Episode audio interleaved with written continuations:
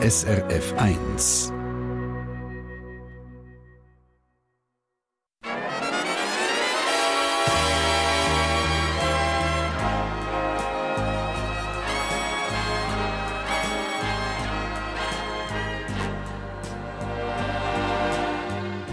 Persönlich.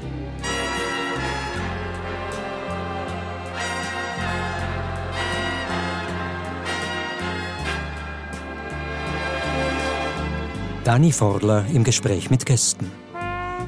Äh, schönen guten Sonntagmorgen, sitzt live aus dem Kursaal Bern. Ja, danke schön für den Empfang. Hey, wieder borstiger Professor und eine Warenhauschefin darf ich euch vorstellen. In der fünften Generation führt Nicole Löb rund 300 Mitarbeitende vom Warenhaus Löb. Die zweifache Mutter ist 54, seit genau 20 Jahren mit ihrem Mann Lorenz verheiratet und macht seit neuestem etwa die mal der Hangstang zur Erholung so vom Berufsalltag. Herzlich willkommen, guten Morgen, Nicole Löb. Merci Ob es bei ihm für eine Handstange längt, weiß ich nicht. Aber äh, mit den Hängen arbeitet der Beda Stadler grundsätzlich sehr gern. Der ehemalige Direktor vom Institut für Immunologie der Uni Bern ist immer etwas am Werken. Er ist 71, doppelter Vater und Großvater und seit 51 Jahren mit seiner Frau Heidi verheiratet. Nach schweren gesundheitlichen Problemen ist der emeritierte Professor wieder zurück im Leben. Guten Morgen und willkommen, Beda Stadler. Miteinander. Es ist ja eine unglaubliche Woche, die wir hinter uns haben. Eine freudige Sache, zum Beispiel die Fasnacht, die in vielen Kantonen hat stattgefunden Masken, die man nicht mehr so muss tragen wie vorher und nachher gleichzeitig der Krieg in der Ukraine, der ausbricht. Ich kann jetzt die Sendung nicht anfangen, ohne dass wir hier nicht noch schnell auf das sprechen können. Nicole Löb, wir haben jetzt sogar zusammen die Nachrichten gehört.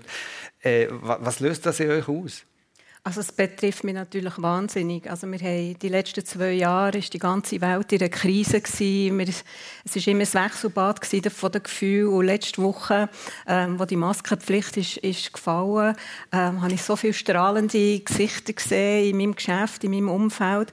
Und dann das. Und es, es stimmt mich wirklich persönlich sehr traurig, auch für die Menschen, die jetzt dort müssen flüchten äh, wo man die Autokolonnen hat gesehen. Und äh, also wirklich, es betrifft mich sehr. Peter Stadler ja, es ist zum Verzweifeln. Ich äh, hoffe seit langem, dass die positiven Zeichen, die man ab und zu in der Menschheit sieht, schließlich haben wir aufgehört, äh, Hexen zu verbrennen und so Zeug zu machen. Aber dann fährt der Mensch wieder an, mitten in Europa Krieg zu führen. Das lässt einem schon verzweifeln.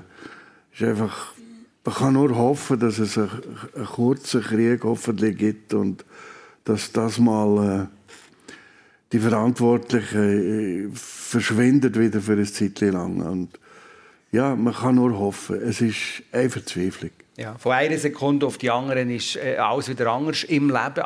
Die Welt steht Kopf und so geht es manchmal auch im eigenen Leben. Das habt ihr erlebt vor etwa anderthalb Jahren, Beda Stadler. Ihr habt äh, plötzlich von Kopfweh bekommen, Schwindel, habt davon doppelt gesehen. Äh, was war die Diagnose? Gewesen? Ja, es, es, es ist ein Lied, wo, wo man nicht genau weiß, warum das es gekommen ist. Man hat dann zufällig noch, noch eine Veränderung oder eine Hirnarterie gefunden, wo man gefunden hat, dass äh, das Aneurysma, das sollte man operieren. Also auch etwas, das Angst macht, natürlich. Ja, etwas, wenn das platzt, dann hat man zwei, drei Stunden zu leben, dann ist man tot. Und der, der Hirnchirurg war so ein sympathischer, wo, ja, wo gesagt hat, äh, fahre im Ford Mustang mit 600 PS, dann ich gefunden, der kommt so raus. Der, hat er das so operiert, aber in der gleichen Nacht hat es angefangen blüten und dann haben sie mir gleich halt die Zinsel müssen zurück tun zum zum Starchchirurg, ein ehemaliger Kollege, und der hat es halt noch hinter dran noch weitere Probleme gehabt, die der noch zugeklimmt und gefleckt hat. Eben aus einer Woche sind nachher ein, äh, das ganze Jahr ist eigentlich geworden. Sie sind zweimal am Kopf operiert worden, künstliches Koma, Hirnschläge. Am Schluss hat er auch noch Corona gehabt und eurer Frau hat man gesagt, die würden nicht mehr gleich sein wie vorher. Wie ist denn das jetzt? Was hat sich im Leben verändert? Ja, ich bin eigentlich glücklicher als vorher, weil ich gefunden habe, das Leben ist noch wertvoller geworden. Und äh, die, ganze Sache, die ich erlebt habe, habe ich nicht erlebt. Mhm. Komma ist wie die Schwangerschaft. die hat auch niemand von uns erlebt, oder? Wenn man selber das Kind ist. also jetzt wollte ich sagen, wenn man selber das Kind ist. Ja. und, und, ja, und, nachher habe ich auch ein, ein, zur Therapie habe ich noch ein Buch geschrieben, damit es mir zum herausfinden, ob irgendetwas kaputt gegangen ist. Aber, aber es ist eigentlich erstaunlicherweise nichts kaputt gegangen. Auf den Bildern sieht schon kaputt aus. Oder? Aber anscheinend kann man im Hirn ziemlich viel kaputt machen und die und anderen gelesen, merken nichts. Ich habe gelesen, dass sie 30 Kilo äh, leichter geworden Ja, das war mal. Also, Aha, das ist wieder aufgearbeitet, oder wie? Ja, ich, ich, ich bin auf die Waage gestanden, aber nachher habe ich gesagt, so, die reden nicht im Gang in Ecken und da habe sie weg da. Das ist einfach, die Wagen sind irgendwie viel zu ehrlich. Mit denen sollte man nicht reden. ja, also... Wenn wir jetzt gerade bei dieser Situation sind im Leben, wo von einem Moment alles anders ist, habt ihr auch so eine Situation erlebt, Nicole Löb, vor etwa gut 10 Jahren, etwa 13 Jahren, wo eure Mutter einen Hirnschlag hatte. Was habt ihr da noch für Bilder im Kopf? Ah, das sind natürlich Bilder, die man nie mehr vergisst. Ähm, das hat für mich auch in meinem Leben wahnsinnig geändert, weil ich realisiert habe, wie schnell von heute auf morgen alles anders kann sein kann. Man weiß das ja eigentlich, aber wenn man ja, es reell erlebt, wenn man es reell erlebt, ja. Ich habe morgen noch einen Vortrag gehalten und bin am Nachmittag ins Spital gerufen worden und ja, da ist es eigentlich schon zu Ende gegangen. Und das ist schon, also für mich wahnsinnig einschneidend gewesen. Ich könnte eigentlich jede Sekunde von dem Tag kann ich nachvollziehen. Also wie ein Film. Wie ein Film, ja, genau. Ja. Mit einer Prägung, die über den Moment vom Abschied nehmen geht? Ja, ich denke einfach die, die, die Endlichkeit. Oder? Ich, ich bin 55, danke für das Jahr, das du mir... Ah, ich immer eins noch abrunden. Ist das so? Ja. Okay. Meine Mutter ist mit, mit 66 verstorben und das zeigt mir halt schon, oder? Das ist, äh, wie dir gesagt hat vorher, man muss, man muss wirklich jeden Tag genießen. Es ist nicht selbstverständlich. Das ist gar nicht so einfach. Es klingt dann mal mehr, mehr, mal weniger, also nicht jeden Tag natürlich gleich. Und gibt es eine Verbundenheit, die ihr habt mit eurer verstorbenen Mutter über den Tod hinaus? Sie war Künstlerin. Sie hat sehr viele Bilder gemalt, sie hat sehr viele Bücher geschrieben. Ähm, die, wenn ich mal Sehnsucht habe, schaue ich die Bücher rein. Ähm, sie hat eine sehr schöne Verbindung mit meinen Kindern, äh, die sich noch erinnern. Und sie begleitet mich eigentlich fast jeden Tag. Manchmal macht sie auch so. Wen macht sie so? Also so mit dem Zeigefinger, das, das Balgenfinger. Das unter vier Augen ja. besprechen. Es gibt einfach Momente, wo du spürst, Mutter würde jetzt sagen, lass das, genau. Nicole. Genau. Ja, ja. Nicole Löb in der Sendung persönlich auf SRF 1 zusammen mit dem Emeritierprofessor Peter Stadler, der schon gesagt hat, er hat ein Buch geschrieben, das heißt «Glücklich ungläubig». Man muss sagen, er ist bekennender Atheist, Peter Stadler. Es ist eine Biografie, die dir angefangen hat, äh, noch bevor ihr die Operationen hattet, vor dieser schwierigen Zeit im Spital, äh, wo ihr an einem Fädeli gehangen seid. Wie ist es, sich mit der eigenen Lebensgeschichte so intensiv auseinanderzusetzen für ein Buch? Was tut das so mit einem? Äh, ich kann es ja gar nicht wollen. Ich kann nicht mit mir mich auseinandersetzen, sondern mit meinem blöden Hirn. Und zwar hat mich immer fasziniert, und je länger, je älter dass ich bin worden, zu realisieren, dass das Hirn mit uns jeden Tag einfach nur zu kalt macht, oder? Und, und dass ich, wenn wir mit dem Finger den Finger beugen, geht der Befehl 0,5 Millisekunden vorher weg. Das, das heisst, wir müssen eigentlich gewinnen gegen unser Hirn, um ein Leben zu haben. Und, und um das ist es nachher gegangen, dass ich das Gefühl gehabt, ja, jetzt könntest du über das ein Buch schreiben. Wie ist das als kleines Kind gewesen, später dann in der Jugend und so? Wie, wie, hast, wie hast du das erlebt? Eben, gleiche um Biografie. Dich zu befreien von diesen Zwängen, die es gegeben wo das Hirn mal, am Anfang ist das Hirn von den anderen. Das sind die Eltern, die einem den ganzen Stuss erzählen und, und ja, von interstellaren Herrschern erzählen und so Zeug oder von, von Leuten erzählen, die wo, wo, wo, gestorben sind, die am Kreuz gehangen sind, gestorben sind und nachher mit Löchern in den Händen und den Füßen noch können fliegen und so. All diese Geschichten habe ich auch mal geglaubt, oder?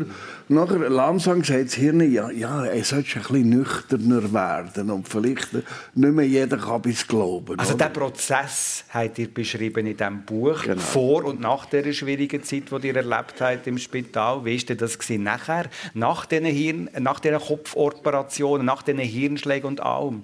Hat das gleich funktioniert? Ja, zuerst kommt man ganz langsam zurück. Und, und das Schöne war eigentlich, dass ich nie Schmerzen hatte, weil man ist so lange weg, oder? Und äh, ja, das Allerschönste ist mal, wenn man zurückkommt, zu wissen, auf der anderen Seite ist gar nichts, oder? Weil unser Leben wird ja oft geprägt von Angst. Die Angst vor der Zukunft, die Angst vor dem Tod und so weiter. Aber niemand hat ja Angst zum Beispiel vor der Zeit vor der Geburt, oder? Und wenn man sich vorstellt, wie ist es eigentlich gewesen, bevor ich geboren bin? Vor dieser Zeit hat niemand Angst, oder? Und genau so ist es im, im Koma. Dann kommt man zurück, ist eigentlich glücklich und nachher wird man neu verdrahtet. Und, äh, und dann habe ich, ja, dann habe ich am Anfang halt nur Zeug gehört, wo ich selber nicht einmal mehr realisiert habe. Am Anfang nur Englisch geredet und dann, dann ist mein Sohn gekommen und, ich habe nur Englisch geredet mit ihm. Dann sagt er, Papa, wir sind nicht, wir sind nicht in Amerika. Dann sage ich, mal, schau doch die kranken Schwestern an. Sagt er, was ist? Ja, wir so dicke Ärsche wie die haben. Das ist typisch für Amerika, oder? Und Fu- furchtbar. Äh, Zeug, das ich natürlich heute nie mehr würde sagen, so etwas, oder? Das ist Einfach im Delirium noch, oder? Ja. Im Delirium Aber so, ihr, so habt ihr also reflektiert in diesem Buch, das jetzt rausgekommen Ja. ist, über, über euer Hirn. Letztlich ist es eben euer Hirn und euer Hirn, das seid ihr. ja. Einverstanden? Nein. So, ich Nein, meine, ihr ich- könnt auch den Bogen machen. Nein, ich- das Hirn hat, jeder von uns hat das Hirn und das ist im, im Prinzip nur ein biologisches Programm. Und nachher muss man mit dem Hirn ab und zu die Finger hauen, oder? Damit man zu sich selber findet. Und dann, je älter er wird, sollte man langsam dem Hirn auch noch einen Lebenssinn geben. Und das ist dann der, der letzte Teil vom Leben, wo man muss sagen, aha, warum bin ich eigentlich auf dem Planet? Ja, gut, Weil dann- wenn's, wenn's um das Hirn, wenn's um das Hirn allein ging, dann würde man so aussehen, oder? Der, Also, der, der Peter wäre man übergewichtig jetzt auf und, Bauch. Ja. ja, nein, und, und das ist dann, das wäre, darum braucht es nachher noch Philosophie zum Leben, es braucht Kunst, es braucht die Meta-Ebene schon auch noch. Es braucht die Auseinandersetzung mit sich selber und die kann natürlich auch Körper und Geist vereinen. Das ist ja das, was ihr, Nicole Löb, macht. Ihr habt noch, vor ein paar Jahren habt ihr äh, regelmässig joggt und jetzt, ich habe ganz äh, am Anfang gesagt, äh, macht ihr etwa die mal der Hangstange. Wie kommt es zu diesem Wandel? Das ist auch eine Auseinandersetzung mit sich selber, oder? Ja, ähm, heute Morgen habe ich auch den Handstand gemacht. Das ist etwas, was mir sehr gut tut. Nein, ich glaube, Körper und Geist ist sehr eng verbunden. Und mir geht es eigentlich nur gut, wenn ich wirklich meinen Körper auch kann betätigen kann. Ich glaube, das ist schon eine Frage vom, vom Älterwerden. Früher bin ich noch joggen, jetzt habe ich Arthrose, kann ich nicht mehr joggen. Jetzt, dann bin ich zum Yoga gekommen. Also es geht eine Stufe weiter, würde ich sagen. Gut, das kommt ein bisschen auf, auf den Menschen drauf an. Oder? Jemand, der sehr gerne rennt und läuft, der wird, äh, wird bis ins hohe Alter das machen. Aber ich habe einfach gemerkt, das tut mir nicht so gut. Ich habe es eigentlich gar nicht so gerne gemacht. Ich habe es eigentlich mehr noch ein bisschen zum Stress abbauen gemacht. Aber Yoga mache ich jetzt wirklich extrem gerne. Das ist für mich wirklich eine Erfüllung. Und dort finde ich auch, ähm, kann ich eben Körper und Geist wie vereinen. Und wie habt ihr das geschafft? Also bis zum Hangstang? Ist das ein längerer Prozess, einfach im Fall es Nachahmer würde geben? Also ich kann nach der Sendung gerne einen Kurs hier anbieten. Ich habe jetzt den Peter Stadler angeschaut, aber ist wahrscheinlich weniger der Typ dazu. Nein, das Schöne im Yoga ist ja, dass, man, dass es gar nicht darauf ankommt, wo man ist. Oder? Es ist immer gut, das, was man gerade macht. Und äh, ich habe den Handstand auch nicht können, nicht mal als Kind. Ich habe die Brücke nicht können, auch nicht als Kind, den Kopfstand auch nicht. Und dann wird man so langsam daran hergeführt. Es ist nicht mal wichtig, ähm, ob man es dann kann. Sondern es ist der Prozess, der eben wichtig ist. Und, und das ist für mich etwas vom Schönsten. Und ist das so, dass ihr das jetzt am Sonntagmorgen macht, wenn ihr Zeit habt, oder macht ihr zwischen auch im Büro der Hangstange? Ja, ich muss das Bild abhängen, aber ja, ich mache es. Sicher? Ja, ich hoffe dann immer, dass niemand reinkommt und mich sieht. Nein, das hat so etwas Befreiendes. Da geht irgendwie das Blut, da müsste ich den Mediziner anschauen, das Blut geht in die Zähne und dann das, es tut einfach gut. Gut, der Beda Stadler ist wahrscheinlich jetzt nicht so der Typ für Hangstänge. Ich habe das früher auch können, aber ich finde so Zeug nicht nötig. Ich muss nicht flüchten vor mir selber. Ich bin, ich bin eher der Typ Schildkrott. Oder die, Häsli, die so rumsäckeln, die leben auch nicht lang. Aber die Schildkröten, die so...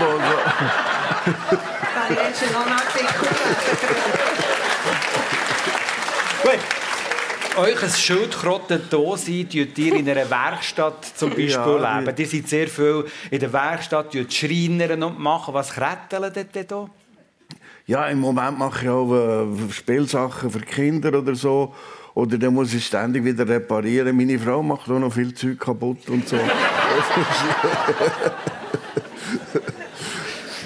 muss man das wieder flecken. Handwerker halt. Und als Großvater, was seid ihr denn für ein Großvater? Also ich bin, äh, ich möchte, dass Kinder relativ rasch äh, kritisch denken, autonom werden.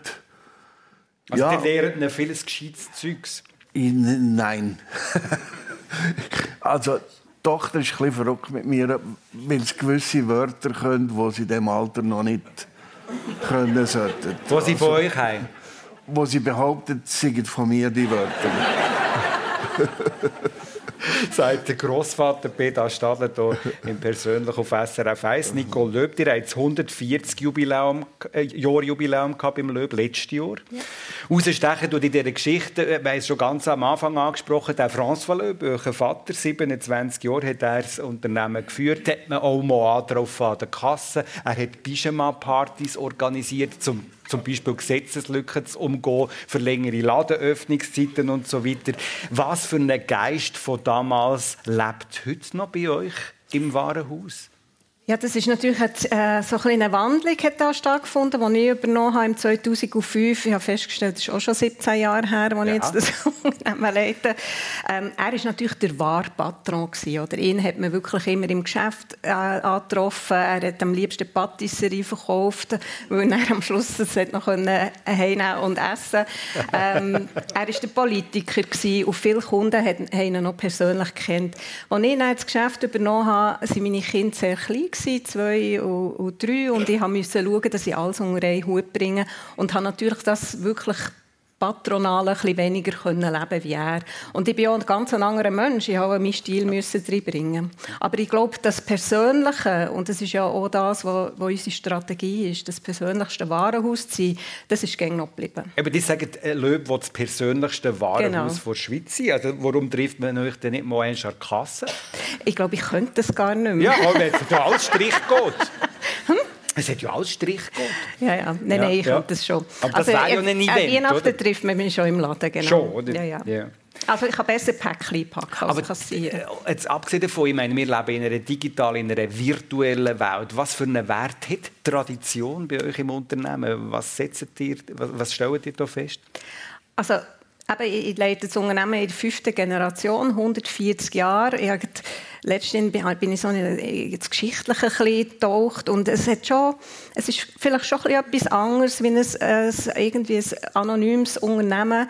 Es hat nämlich, ähm, ja, es ist wie ein Bauernhof, ich tue es immer so vergleichen, ein, ein Bauernhof, ja, wo bewirtschaftet wird von einer Generation und dann äh, irgendwann geht mit Stöckchen und dann kommt die nächste Generation und tut es weiter bewirtschaften. Und ich finde das noch ein schönes Bild zusammen mit 300 Mitarbeitenden im Moment, rund 300 genau. Mitarbeitende, die begleiten dir ja auch durchs Leben. Oder? Da gibt es ja auch ja. Geburten, da gibt es Todesfälle, da gibt es Hochzeiten, Entscheidungen ja. bis zu den Pensionierungen. Oder? Die tun sogar auch ehemalige die dir weiterpflegen. Oder? Ja, also ich tue jede, die in die Pension geht, wird persönlich verabschiedet und dann haben wir einmal im Jahr, wenn nicht eine Pandemie ist, haben wir ein Pensionierten-Treffen, wo sich alle wieder sehen.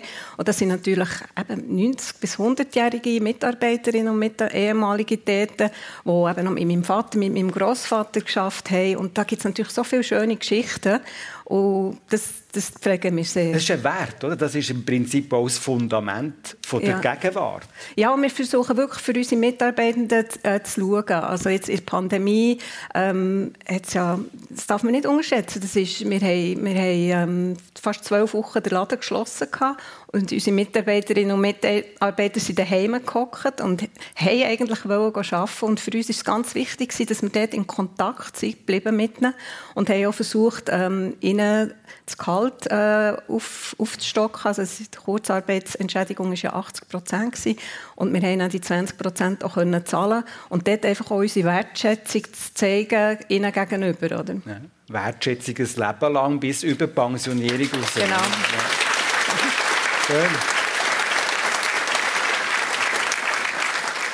Apropos Ruhestand, äh, Beda Stadler, also ich gehe mal davon aus, als leidenschaftlicher Koch, tut ihr jetzt auch noch vermehrt kochen, oder? Ja, ich tue noch, tue noch immer gerne kochen. Es ist äh, lange ist Kochen einfach eine Ersatzhandlung. Ich bin ich bin weggedrängt worden vom vom Labortisch sozusagen, weil die Gruppe immer größer geworden ist, immer mehr mehr Supervisionsverantwortlich nur noch hatte, nur noch Geld auftreiben, nur noch beraten. Und dann ist sozusagen am Wochenende oder am Abend äh, Küche der einzige Ort wo ich noch handwerklich können tätig sein. Und das Handwerkliche, das bedeutet euch etwas? Ja, und Kochen ist natürlich schon etwas Faszinierendes, weil es im Prinzip fast alles, was so an Kreativität um ist, kann zusammenführen. Oder? Es ist, ist nicht nur das Erfinden, es ist, nicht, es ist wie Malen, wenn, wenn man es aufdeckt. Es ist die ganze Chemie, es ist Lebensmittel, es ist Gesundheit, es, ist, es sind so viele Fächer, die im, beim Kochen eigentlich zusammenkommen. Und viel schöner als sagen wir, beim Malen oder alle anderen Sachen. Am Schluss, wenn es gefressen ist, bleibt nur noch eine elektromagnetische Strömung um im Hirn als Erinnerung im besten Fall und, und nicht ein blöder Schinken an der Wand oder irgendetwas. Nein, es ist einfach, fa- mir hat das einfach gefallen. Das ist sehr Gegenwart. Ja, und ich habe, ich, wir haben, und ich habe natürlich mich gut ergänzt. Meine Frau hat dann die Einladungen gemacht, die Planung gemacht, den Tisch gemacht und und wir haben dort auch klare äh, äh, Kriegszonen gehabt, oder? Die Küche hat mir gehört und alles andere draussen und und da haben wir auch nie Krach gehabt, weil, weil in der Küche nicht dürfen befehlen. Aber ihr habt ja nicht immer gekocht. Das hat zuerst das Kochbuch von Marianne Kaltenbach zu euch müssen finden, um dass ihr habt zu kochen. Ja, wir haben, wo wir uns, wir haben früh ge- geheiratet. Meine Frau hat ja mir das Studium ermöglicht und zahlt. Und sie hat die Idee, hat sie das Berner Kochbuch gebracht. Das ist, so, das, Ja, ja. das das Einzigste gewesen. Und dort, sie hat können Reis kochen und ich Spaghetti. Und sonst haben wir nichts können. Und, und so haben wir angefangen, oder? Und nachher haben wir uns aufgeschraubt. Und ich bin dann, je mehr, dass ich international bin, äh, umgereicht worden an Kongressen, bin ich so, äh, eingeladen worden an Menü und habe gedacht, was esse ich da? Keine Ahnung. Oder? Das, das, das China, in Taiwan habe ich mal der Tiger und der Dragon, also der, der Tiger und der Drache, habe ich das Menü gehabt. Äh, da habe ich gesagt, was ist das? Er hat gesagt, ja, da essen Sie jetzt zuerst, sagen Sie dann nachher. Oder? Aber es ist eine Welt aufgegangen, oder? ja, und Der, der, der Tiger war eben Katz und der Drachen war Schlange, gewesen, oder? Also, also da hat man Haufen gelernt, oder? Und Nicole Löb, kocht ihr? Ja, ich kann kochen, aber ähm, bei uns ist es so, so, mein Mann kocht. Alle geht's. Ja. Männer können auch besser, oder? Das stimmt überhaupt nicht. Jetzt? Er hat, ich, ich nicht. hätte gewettet, das sagt er. Das stimmt überhaupt nicht. Ja, aber jetzt Gegensteuer.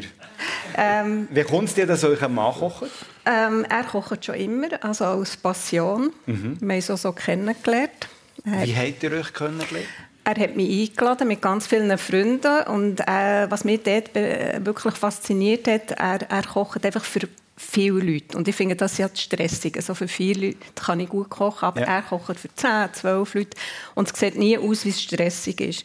Und dann bin ich eben dort eingeladen gewesen, mit meinem Ex-Freund. ja, Und er hat Lamm im Heu gegeben. Im Heu? Obwohl ich ja nicht gerne Lamm hatte, aber es hat mich einfach fasziniert, ja. wie er das gemacht ja. hat. Ja, und dann ist das so ein bisschen entstanden. Also noch an dem oben von dieser nein, Einladung? Nein, das, nein, das wäre der Frech. Ja, aber es hat mich halt... Es hat mich beeindruckt. Es hat mich schwer beeindruckt und eben, Liebe geht durch den Magen und es ist noch heute so, er, er liebt es. Also das ist, ich glaube, wir haben, wir haben sehr viele Bücher daheim, mhm. aber sie, ich glaube, drei Viertel sind Kochbücher. Der hat den Pfarrerssohn geheiratet. Ja. Wie prägend ist das? Ah, das ist nicht wirklich prägend, weil ich bin, also mein, mein Vater ist äh, jüdisch, meine Mutter ist katholisch äh, und so haben sie beschlossen, dass wir eigentlich ohne Religion aufwachsen. Ich bin nicht getauft, ich bin, und das war für mich auch kein Problem, gewesen, Pfarrerssohn zu heiraten. Mhm. Seit 20 Jahren zusammen mit genau. dem Lorenz. Genau. Nicole. Ich habe es schon gesagt, seit 41 Jahren zusammen ist der Peter Stadler mit seiner Frau Heidi. Jetzt haben wir noch nicht gehört, wie ihr einander lernen können. Das muss ja extrem schon in der Jugend früh sein. Ja, es ist ja... Ab 18 sind wir oder so. Und dann hat mir eine du, das war eine Party. Früher haben wir so Partys gemacht. Und äh, die Dates hat mir nicht können gehen und so. Und äh, ja, habe ich gemerkt, ich bin nur der Notnagel, oder? Die wollen mich, weil da, es ist gerade perlenweise nicht aufgegangen. Und dann bin ich gegangen, das sind alles so zwei, drei Jahre ältere, also so Tattergreisen und so, oder? Dann bin ich dort reingekommen, wirklich so unsympathische, zwei, drei Jahre ältere und so. Aber eine war dort, leck mir, die hat mir gefallen. Und das ist eben der, äh, und nachher habe ich das ziemlich gepackert, aber sie mir also fünf, sie hat mir fünf Körbe gegeben. Oder es ist Monate gegangen, bis sie Ja gesagt hat. Aber nachher, nachher hat es... Äh, ja, und dann haben wir mit 20, also sie war noch nicht ganz 20, gewesen, man hat ja eine, noch eine Spezialbewilligung von der Polizei gebraucht, für das wir überhaupt dürfen heiraten was? Und, dann, eine Spezialbewilligung. Was für eine Spezialbewilligung? Früher hat man erst mit 20 dürfen heiraten und wenn man noch nicht genau 20 war, hat man noch müssen einen, ja, ich glaube, eine Art Jagdschein oder so etwas. Aber die Frage, die sich hier auch stellt, warum schon mit 20 heiraten? Ja, wenn es die richtige ist. Ich habe ich ha ja... Ich habe ja ja. Ja, was Gott will, ist ich ja ja Jagdschein vorher schon. Nein, also, ich, ich habe ich gewusst, das ist die richtige. Und äh, warum weiter suchen, wenn man die richtige gefunden hat? Oder? Das Absolut, bravo. Seit 51 Jahren, oder? Nico Löb in Kanada geboren und dann, äh, weil der Vater dann in Kanada auch geschafft hat und dann nach Zürich gekommen, also die erste Klasse noch zu Zürich verbracht. Gibt es da noch Erinnerungen an die Zeit in Zürich oder ist das alles versandet? Nein, da habe ich viele Erinnerungen. Ich weiß noch genau, wo wir gewohnt haben, ähm, mein Schulweg. Ich habe sogar noch Freunde, die ich pflege aus dieser Zeit. Die sind der Treusee in diesem Fall? Ja. Aus dieser Zeit noch Freunde zu haben? Mhm. Ja. ja. Und dann mit 9 nach Bern kommen, ohne wirklich Berndeutsch zu reden. Ja, Was das hat das, warum ist das hart Ja, aus, ähm, aus, äh, in Bern, äh, wenn man da mit dem Zürich-Dialekt kommt, dann wird man erstmal komisch angeschaut. Ähm, als sie mir Joe haben gesagt habe ich das Gefühl, sie sagen mir Ade. Also irgendwie ist das alles ein bisschen schwierig gewesen. Aber ähm, mit 9 ist man sehr flexibel ja. und man passt sich unglaublich schnell an. Und ich glaube, nach drei Wochen habe ich dann schon Berndeutsch geredet. Und ihr hättet auch nicht können lesen Nein, in Zürich, das ist ja kantonal geregelt, wie so viel hier, hat man eben in der ersten Klasse noch nicht äh, gelesen. Stricken nennt man das da, glaube ich, dort. Und dann bin ich ähm, in die zweite Klasse auf Bern und habe das nicht können. Und das ist mir also nachhaltig geblieben. Das hat man nicht zu spüren gegeben. Ja, dann so ein Eckeli müssen und irgendeinen so Wurm lesen und alle anderen schon können, weiß nicht was. Die hätten in ein Eckeli müssen, Ja. um das zu machen. So einen Wurm. Und lehren. Das weiß ich noch. Unglaubliche Geschichten. Ja, ja. Wir sind äh, zusammen mit einem jüngeren Bruder, mit dem Marc, aufgewachsen und Ja. die Familienspruch bei euch war Hochdeutsch. Gewesen. Oder ist es immer noch, wenn du mit dem Marc redest? Oder? Ja, weil meine, also meine Mama war äh, Deutsche und irgendwie, sie hat schon Schweizerdeutsch geredet, aber äh, unsere Familiensprache war Hochdeutsch. Gewesen. Und das ist geblieben. Also wenn ich mit meinem Bruder telefoniere und mit meinem Vater, wir reden Hochdeutsch zusammen. Ah, mit dem Vater auch? Das macht im Hirn irgendeinen Klick und da, da überlege ich gar nicht. Also es ist wahrscheinlich auch ein Stück einfach daheim sein. Ja, aber selbst wenn ich, wenn ich deutschsprachigen Leuten begegne, hochdeutschsprachigen, das macht bei mir einfach, das ist so eine, also das muss ich euch anschauen, das macht im Hirn einfach wie ein Reflex, Ja. wo, wo, äh, wo ich dann Deutsch rede. Ja, gut, er ist auch zweisprachig, der Peter Stadler. Plötzlich fängt er an von Walliser Dialekt reden. gell? Ja. Ja, mich verbindet noch mehr, ich kann auch nicht lesen.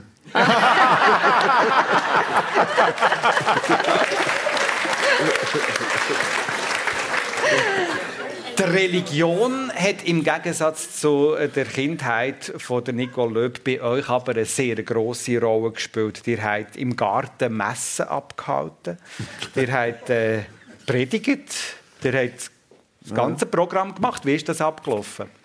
Ja, ich habe von den Eltern so eine grosse Kambli-Biskuit-Schachtel bekommen. Aber leer mit einer Monstranz drin, Stola drin, Kelch drin und alles. Die ganze Ausrüstung? Ja, ja, mich, mich hat man nach der Geburt auf Altar gelegt und hat Gelübde abgelegt, dass ich Priester, lieber Bischof werde.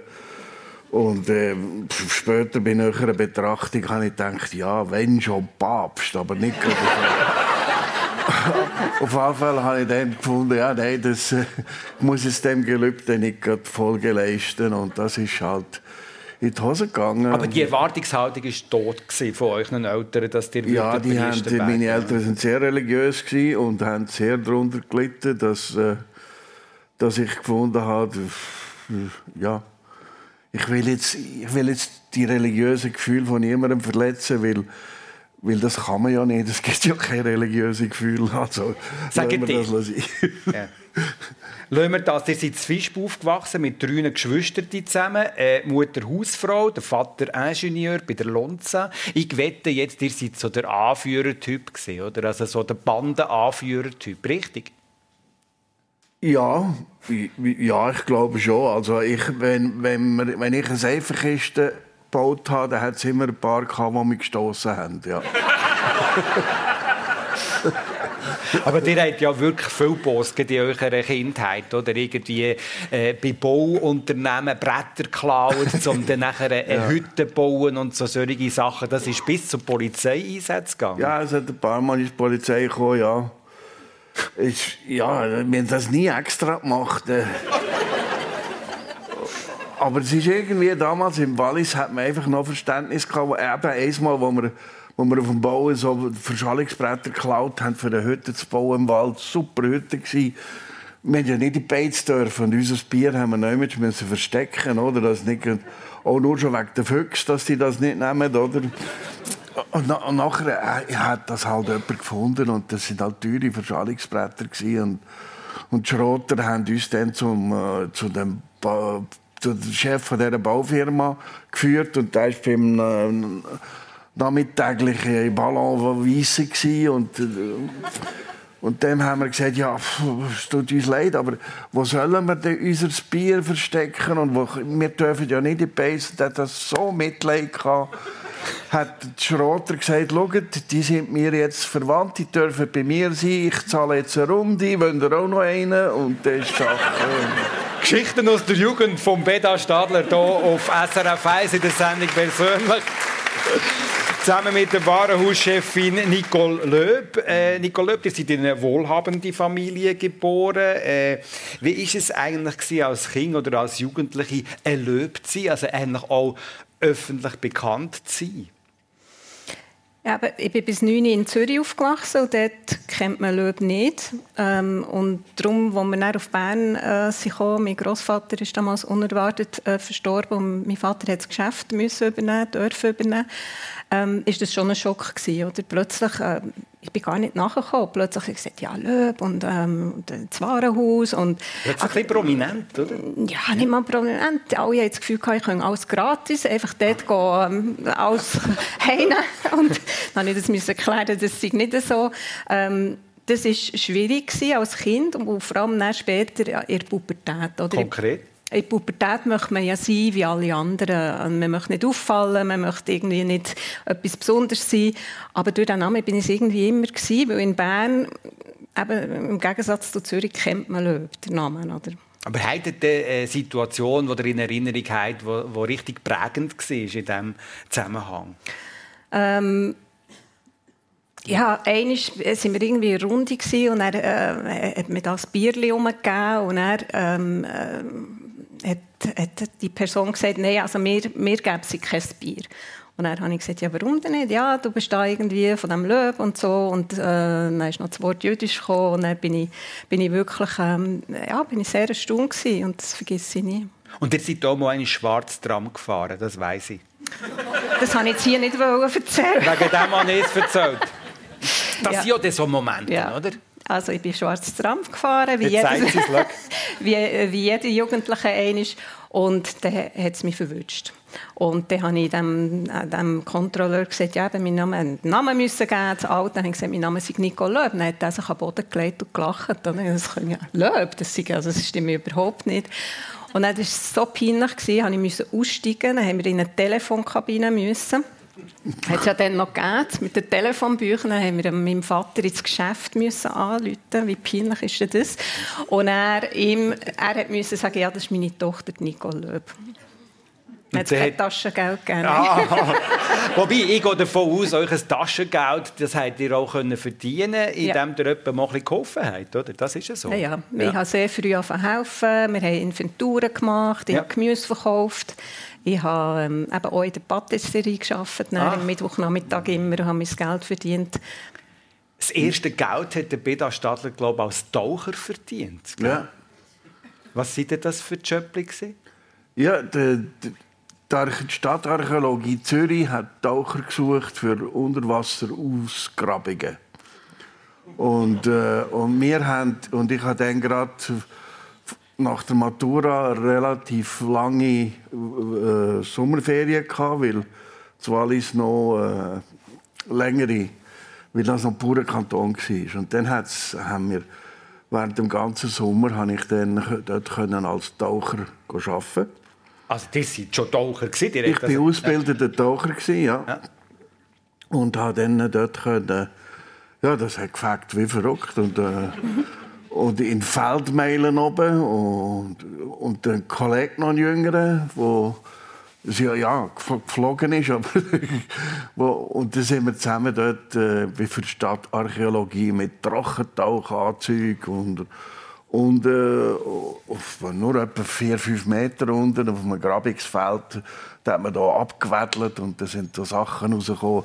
Das Schönste, was ich gefunden habe, war ein Sackmesser, ein 5000 Jahre altes also das ist einfach ein Stückchen Holz mit einer Silex, also Steinklinge drin, mit Birkenkleber und noch ein Löchchen, wo noch ein Stückchen Hanfschnur drin war.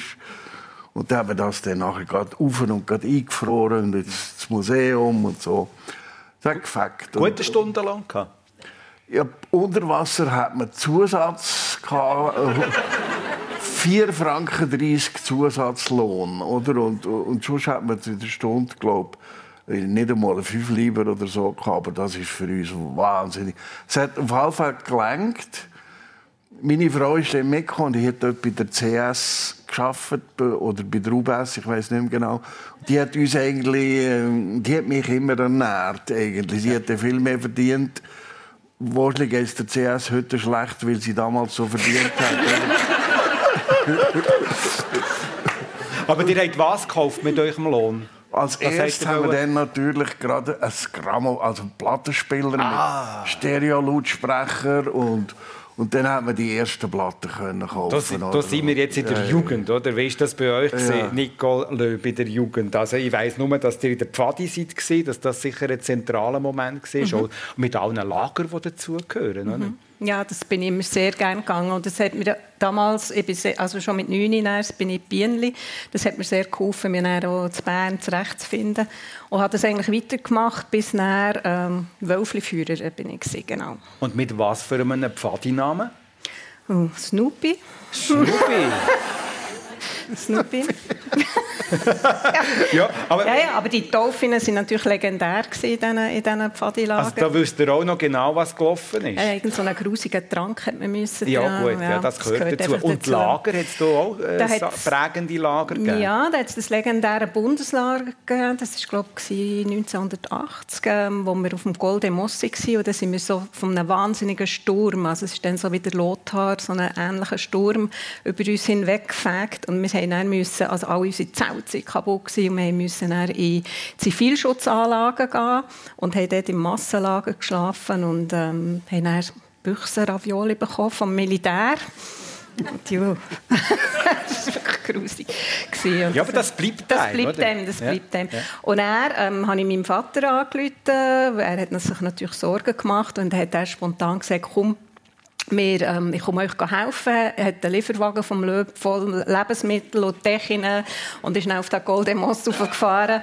Ja. Und dann hat er gemerkt, dass er ein bisschen muss investieren in seine Lastwagenflotte, weil der Lastwagen ist, glaube ich, zweimal abgelegen auf dieser Fahrt.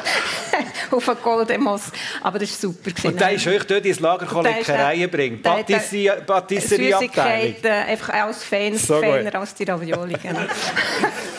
Und ihr habt ja dort, wenn ihr jetzt sagt, ihr habt in der Pfade auch geführt, das ist so eure erste Führungserfahrung. Korrekt? Ja. Schon? Ja, ja. ja. Also die Wölfli-Führerin, ja, das war auch noch prägend gewesen, weil ähm, so Gielen, die in diesem Alter ähm, am Samstagnachmittag, die, die sind nicht viel draußen gewesen und dann man mit denen zuerst mal eine Stunde lang müssen in den Wald rennen, ja. ähm, bis sie dann wirklich etwas haben machen konnten. Ja. Aber ich, ich habe immer viel Spass an dieser Arbeit. Musik haben wir vorher kurz angesprochen. Hat es so Idol gegeben in eurem Leben? Oder, äh, oder für was seid ihr gestanden als junge Frau? Was seid ihr da als Teenager? Wo hat man euch angetroffen? Am einem Prinzkonzert bin ich mal. Ja, ja. Polo Hofer natürlich hier, der Berner. Ähm, ja, ja. Aber ich war nicht so jemand, der dem Konzert nachher ja, ist oder den Festivals weniger. Der Peter Stadler ist wahrscheinlich so ein bisschen, ich weiß nicht, der, der Hippie-Typ gewesen. Ja, also wir sind angefindet worden von den Lehrern, weil wir natürlich lange Haare hatten und weil wir Twisthosen getragen haben. Ja. sind die Hosen, die unten auseinandergegangen sind, ja, mit einem Speckel drin. Und weil wir Pullover getragen haben, die bauchnabelfrei waren. Oder? Und Dir? Ja, ja, das ist...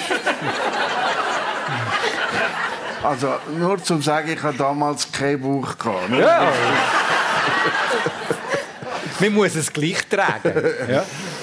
Nein, das ist, das ist, die Lehrer haben sich grausam aufgeregt. Das ist, das war die Zeit, wo, wo, wo man wirklich rebelliert hat gegen die Gesellschaft, wenn man lange Haare hatte. Das ist, wenn ich heute rumlaufe und sehe, wie all die Jungen äh, rausgeschleckte, rausgeschnittene äh, Frisuren haben und äh, das hat, das haben, hat uns der Coiffeur einmal angetan, mit der Schafschere, wumm, ihnen den Hals frei gemacht. Und da sind wir fast gestorben vor, vor Zorn, weil wir haben alle à la Beatles lange Haare wollen. Und so ändern sich die Zeiten. Heute ist einfach kurz und gepflegt in. Oder? So ja, ist das ja. jetzt einfach. Nicole Löb, ihr habt eine Lehre gemacht als Dekorateurin, Kunstgewerbeschule in Vevey. Ihr habt nachher äh, später die Handelsschau gemacht. Ihr habt äh, in einer, in einer Firma in Düsseldorf als Modeabteilungsleiterin geschafft und auch mal einisch. Und das bin ich jetzt raus im Metropolitan Museum New York. Mhm. Wie kommt das? Ähm, das war eine Idee damals von meinem Vater, dass man die Museumsshops, also dort werden ja so Replikas und, und Kunstdrucke verkauft, dass man die in die Schweiz holt. Und ähm, für das Konzept irgendwie zu starten, bin ich dann auf New York leben und bin ins Metropolitan Museum of Art in die Shops arbeiten. Ich sage das jetzt, wenn ihr irgendwie in den Bus eingestiegen wären und sagen, das war ja schon noch ein, ein Abenteuer, gewesen, oder?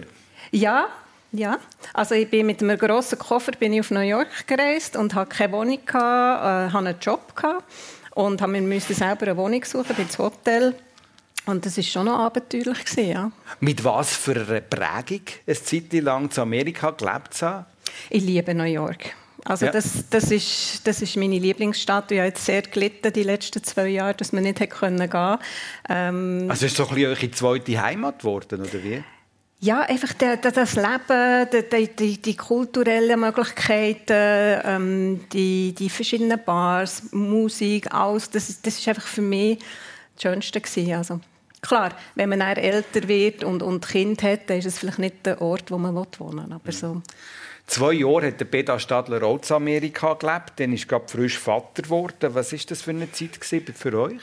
Ja, wir sind auch so ausgewandert. Meine Frau und ich haben alles verkauft, alles aufgegeben. Ich habe endlich aus dieser Bünzli-Schweiz raus wollen. Nie das war die Idee, gewesen, oder? Ja, und wir hatten unsere Tochter in einer Tragtasche, zwei Koffer und sind ausgewandert. Und ich bin eigentlich sicher, ich komme nie mehr in die Schweiz zurück. Also, äh, so ein Bünzli-Land will ich wirklich nie mehr leben. Und dann haben wir zwei Jahre dort gelebt. Das war fantastisch. Und dann habe ich ein Heimweh bekommen. Schau jetzt da Nach was denn? Raclette.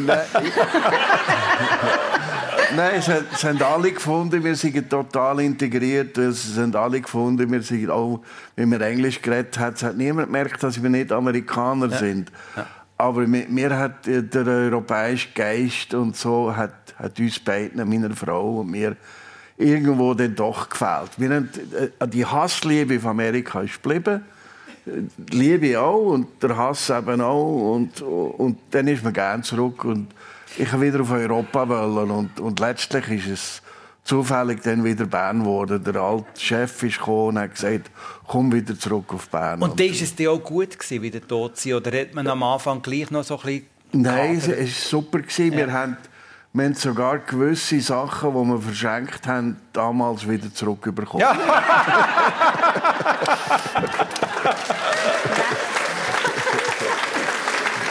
Zurück nach Bern, wo natürlich, also, wir haben gar noch nichts von dem geredet. Euren Vater haben wir angesprochen, aber das Politische zum Beispiel, das hat ja sicher eine grosse Rolle gespielt auch in eurem Alltag daheim. Was spielt es heute für eine Rolle in eurem Alltag, Politik?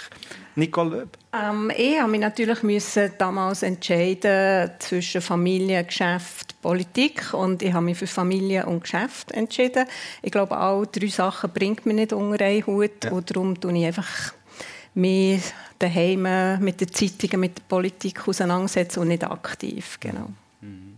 Und in der Familie am Mittagstisch zum Beispiel? Genau. Schon, oder? Und beide Kinder äh, wollen in die Richtung. Meine Tochter studiert äh, Politik, internationale Beziehungen und die Jüngere will es jetzt, glaube ich, auch. Also von dem her geht es schon auch in die Richtung. Es war vielleicht ein bisschen prägend, dass wir immer darüber reden.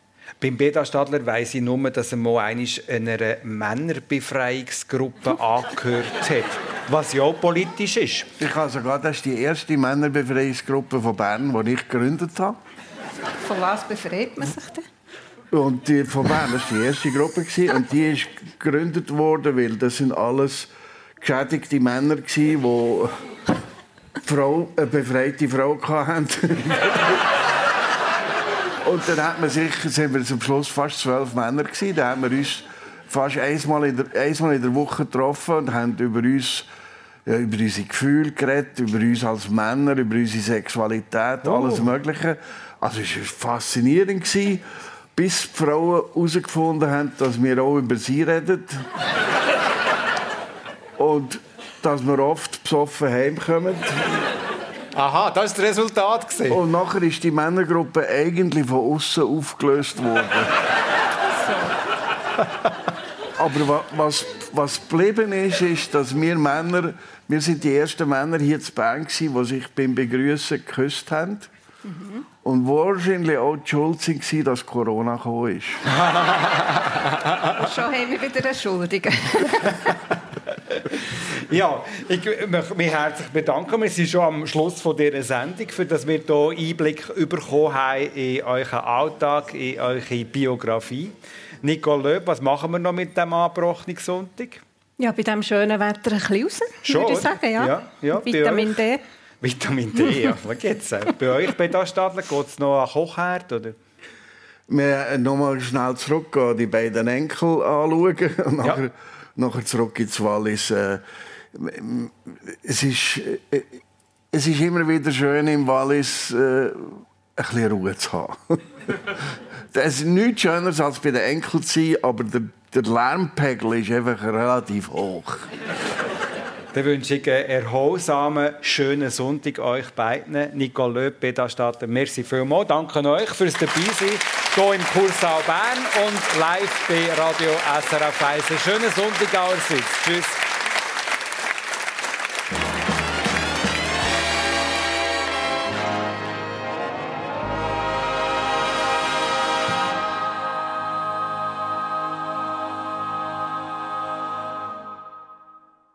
Das war die Sendung persönlich hier bei uns auf SRF 1. Zu Gast beim Dani Vorler war der Beda Stadler, emeritierter Professor und ehemaliger Direktor vom Institut für klinische Immunologie an der Universität Bern.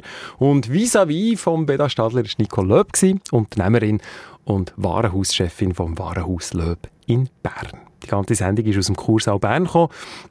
Und Technik gemacht haben Marco Gemperli und der Severin Bucher. Nächsten Sonntag zu Gast bei der Daniela Lager ist der Yvonne Eckenberger. Weltenbummlerin aus Leidenschaft. Bis vor drei Jahren war sie mit ihrem Geländewagen Camper unterwegs gewesen.